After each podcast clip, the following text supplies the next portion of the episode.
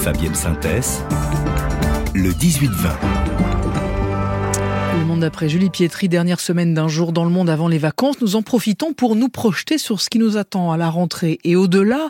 Premier volet ce soir, les sécheresses, incendies, inondations qui ont gagné en intensité cette année encore, ça ne vous a pas échappé que nous réserve notre planète dans les prochains mois. Bonsoir Julie Pietri. Bonsoir. Avec d'abord une petite mise au point, Julie, sur un phénomène naturel, El Niño, dont on parle souvent sans toujours bien comprendre ce qu'il implique. El Niño, l'enfant en espagnol, petit surnom, l'enfant terrible du Pacifique.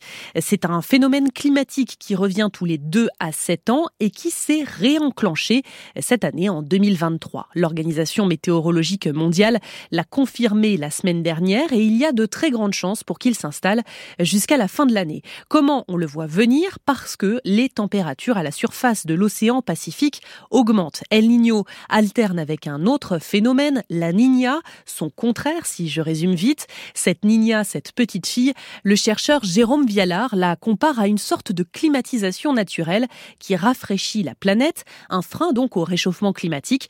Elle a fonctionné pendant trois ans, ce qui est long et rare, 2020, 2021, 2022. Avec le retour d'El Niño, le risque, en gros, c'est qu'un bouton chauffage de la planète soit allumé. Détaille ce scientifique qui est directeur de recherche à l'Institut de recherche pour le développement. Mais alors, Julie, est-ce qu'on sait à quoi s'attendre? En fait, c'est impossible de prévoir exactement euh, la puissance et la durée d'El Niño. Il n'en existe pas deux pareils. 2015-2016, El Niño était XXL, très puissant.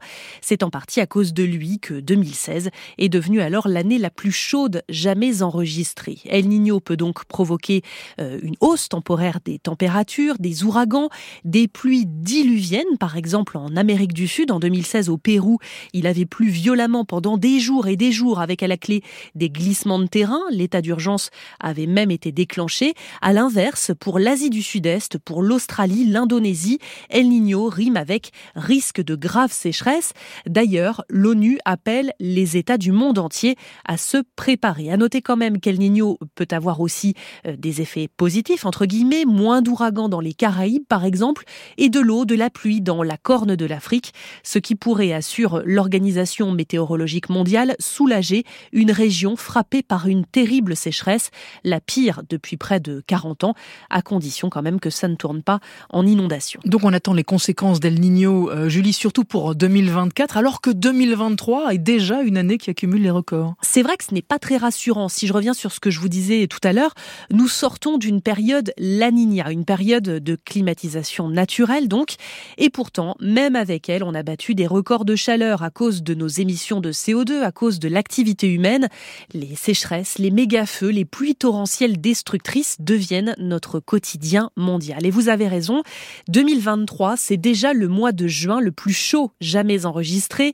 Des records ont été battus aussi en ce mois de juillet et plus globalement depuis avril en Chine, en Espagne et même dans l'océan Atlantique. Et oui, on a même parlé ces dernières semaines de canicules sous-marines. Oui, je ne sais pas si vous avez vu mm. la une de Libération à ce sujet fin juin. Elle m'avait marqué cette une. Un paysage côtier, la mer au fond, avec les couleurs de l'incendie, jaune, orange, et ce titre, L'océan brûle et nous regardons ailleurs. L'Atlantique Nord a atteint des températures affolantes, disent les scientifiques, un signe que notre meilleur allié face au réchauffement climatique fatigue, sa santé se dégrade, l'océan, les océans absorbent 90% de la chaleur supplémentaire émise à cause des hommes.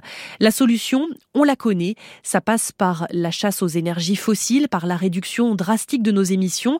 Il y a des grands rendez-vous internationaux à venir ces prochains mois, le G20 en Inde, un sommet climat pour l'Afrique au Cameroun et la COP28 aux Émirats arabes unis. Mais certains signaux ne vont pas vraiment dans le bon sens. La reprise à la hausse, par exemple, euh, presque comme avant le Covid, du trafic aérien mondial.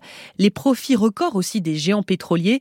Et d'ailleurs, euh, en s'appuyant sur les effets à venir d'El Niño, le collectif écologiste Just Stop Oil, arrêter le pétrole, euh, tente de mobiliser et prévoit plusieurs marches, plusieurs journées d'action en ce mois de juillet en Angleterre. Le Monde d'après signé ce soir par Julie Pietri. Julie, merci beaucoup. La suite ce soir, c'est le journal de 19h. Le téléphone sonne juste après. Merci de passer la soirée avec nous. Ne changez rien.